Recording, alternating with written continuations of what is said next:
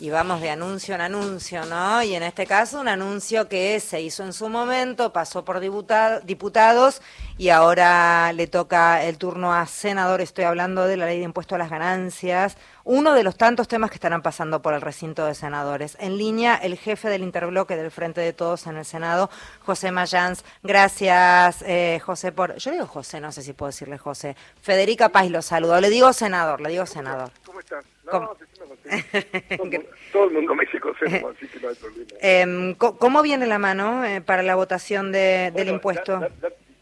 Tenemos, o sea, tenemos el despacho de la comisión, ayer tuvimos tratando de comisión, ratificamos el, la sanción de diputados y bueno, ahora nos estamos preparando a ver si la semana que viene podemos tener sesión. Este, tenemos que tener en cuenta que la oposición tiene una estrategia de, de no tener sesión hasta pasar las elecciones. Bueno, de todas maneras nosotros tenemos un quórum que es muy ajustado y a veces tenemos el problema que algunos se enferma y, y tenemos dificultad para ganar el quórum. Por, e, por eso preguntaba, porque ahí hay una cuestión bastante justita eh, y que es clave. Sí, sí, sí, muy, muy justa realmente. ¿Cómo es de justa? ¿Cómo es el, el, el, el, poroteo? ¿Cómo está repartido?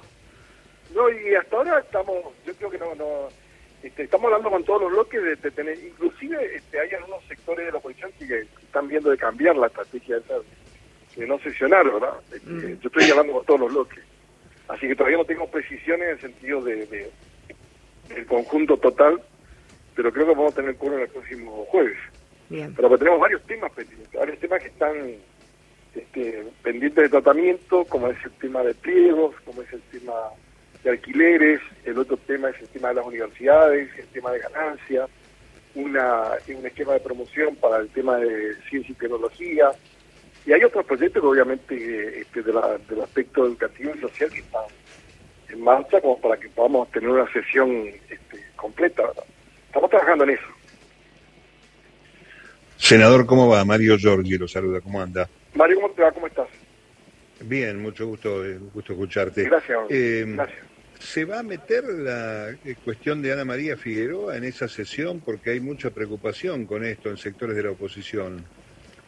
Mire, el tema es el siguiente. Nosotros, este, el Poder Ejecutivo solicita el acuerdo y nosotros tenemos, este, a partir de ahí, eh, poner en marcha el, mecanismo de acuerdo, que es la audiencia pública.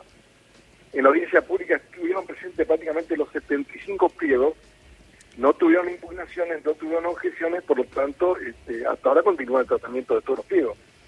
Eh, lo que no quiere decir que, por ejemplo, en el recinto haya alguna moción concreta de retirar algunos pliegos y que, eh, que se pueda retirar, pero que hay que hacer por, mayoría absoluta. Así que, mientras tanto, todo está en la consideración, porque obviamente que una persona que se presenta a una audiencia pública está por el Congreso, este, tiene el derecho de que se trate su acuerdo. Eh, pasa que, con, por ejemplo, el caso de la Cámara Federal, el caso de Bruna y Bertuzzi, que se negaron a venir al Parlamento, ellos sí están en forma de llegar porque no tienen acuerdo del Parlamento.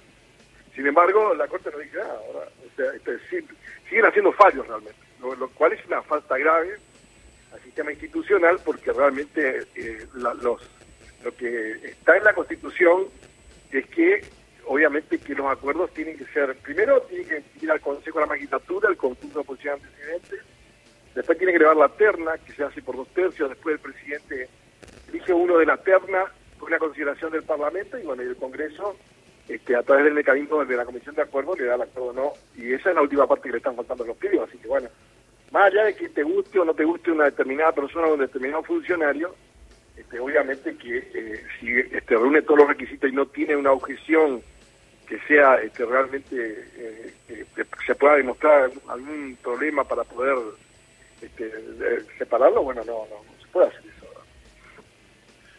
Eh, mm, senador, el, el, ejemplo de diputados en el caso de Evolución Radical que dio eh, quórum, se sentó más allá después de votar en contra, ¿se puede repetir en el Senado? ¿Hay negociaciones con Lustó, por ejemplo, como para que salga? Se puede repetir porque este, hay eh, sectores que han presentado proyectos en este sentido.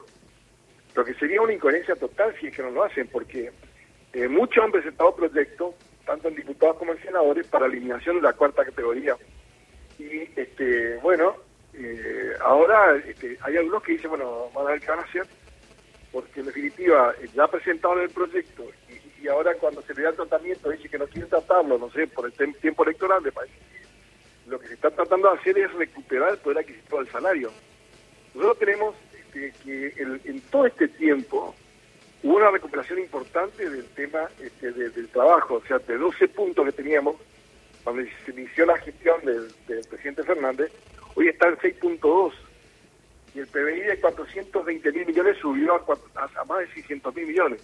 O sea, hay una recuperación, obviamente que tenemos un problema que es la inflación y otro problema que es el tema del salario básico con respecto al tema de la canasta familiar. Entonces la, idea de, buscar reducir este, estos impactos y de que realmente el asalariado tenga poder adquisitivo, el, tema de ganancia va en consonancia con eso. Entonces es, es fortalecer al, trabajador, reclamo que hizo la Secretaría Massa diciéndole el salario obviamente no es ganancia, Así que bueno, este, estamos dándole tratamiento y me parece a mí que en ese sentido los de la oposición pueden colaborar porque han presentado proyectos similares a los que se está votando ahora. Eh, lo saco un poco de estos temas este, del Senado para ir un poco a la provincia de Formosa, al norte grande argentino, porque a veces la, la centralidad porteña hace que uno pierda la perspectiva. ¿Cómo es el escenario de Unión por la Patria después de las pasos ante su mirada respecto de la evolución de la candidatura de Sergio Massa? Bueno, en el caso nuestro, por ejemplo, el caso de Formosa, Formosa es un estado que no tiene déficit, no tiene, no tiene deuda, porque este, no tomó ningún compromiso en dólares el gobernador de la provincia y eso hace que en este momento, en todo momento, están este, está inaugurando obras, escuelas, hospitales, bueno, este, e, es un estado que realmente está presente y el acompañamiento ustedes vieron que fue casi el 70%. Y bueno, y otras provincias en donde obviamente tenemos dificultad, el caso del Chaco, por ejemplo, que sabemos lo que pasó en el Chaco, que hubo el problema de la, de la muerte de esta chica, y bueno, también obviamente que eso causó problemas dentro del gobierno, este, pero hay provincias donde realmente va a tener una presencia importante masa, fundamentalmente porque sabemos que está en el gobierno y que se está haciendo las cosas que son posibles, no está vendiendo fantasías, porque lo de Meley es una fantasía, o sea, hay dos alternativas, la, alternativa liberal y la, alternativa, como decimos nosotros, del Estado presente. La alternativa, la alternativa liberal es lo que dice Milei no se puede hacer. Lo dice para mí responsablemente, porque crea expectativa a mucha gente y no está hablando de las realidades que realmente hay que hablar en, estos momentos donde la gente tiene que decidir. Así que me parece a mí que, la propuesta de masa en este momento, inclusive nosotros tenemos casi un, punto arriba de Milei, pero no un punto, pero casi un punto o sea que la, hay, hay parte de la sociedad que está tomando conciencia de, este, realmente del, programa de gobierno que tenemos que llevar adelante. Eh, senador, ¿cuándo estarían eh, allí en, sesionando? El jueves sería. El jueves. Okay. El jueves tenemos la intención de sesionar, o sea, nuestro bloque ya está, está previsto para eso. Ojalá. Porque, tenemos dos temas, el tema alquiler y el tema el tema que al tema alquiler tenemos cambios. O sea, el tema alquileres vuelve a diputado. Es que el tema alquileres, senador, la verdad es que el tema alquileres tienen que, ver de qué manera realmente lo, se toca seriamente, porque no se lo voy a contar a usted, usted yo ya sé que lo sabe, digo, hay mucha gente desesperada con ese tema, es muy urgente. hay la reforma que hace el Senado está más o menos este, bastante cercana a la ley vigente, ¿verdad?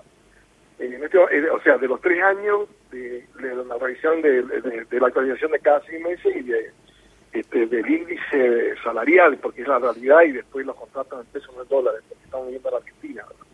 Así que esa es la, la, verificación que hizo el Senado. Y, manda a diputado y el diputado obviamente que para revertir eso tiene que poner los tercios del, cuerpo. Sí, ojalá, ojalá salga rápidamente. Em, gracias, senador, por hablar con nosotros. Un abrazo, gracias a usted, muy amable, gracias, muy amable. Era José Mayans, jefe del interbloque del Frente de Todos en el Senado.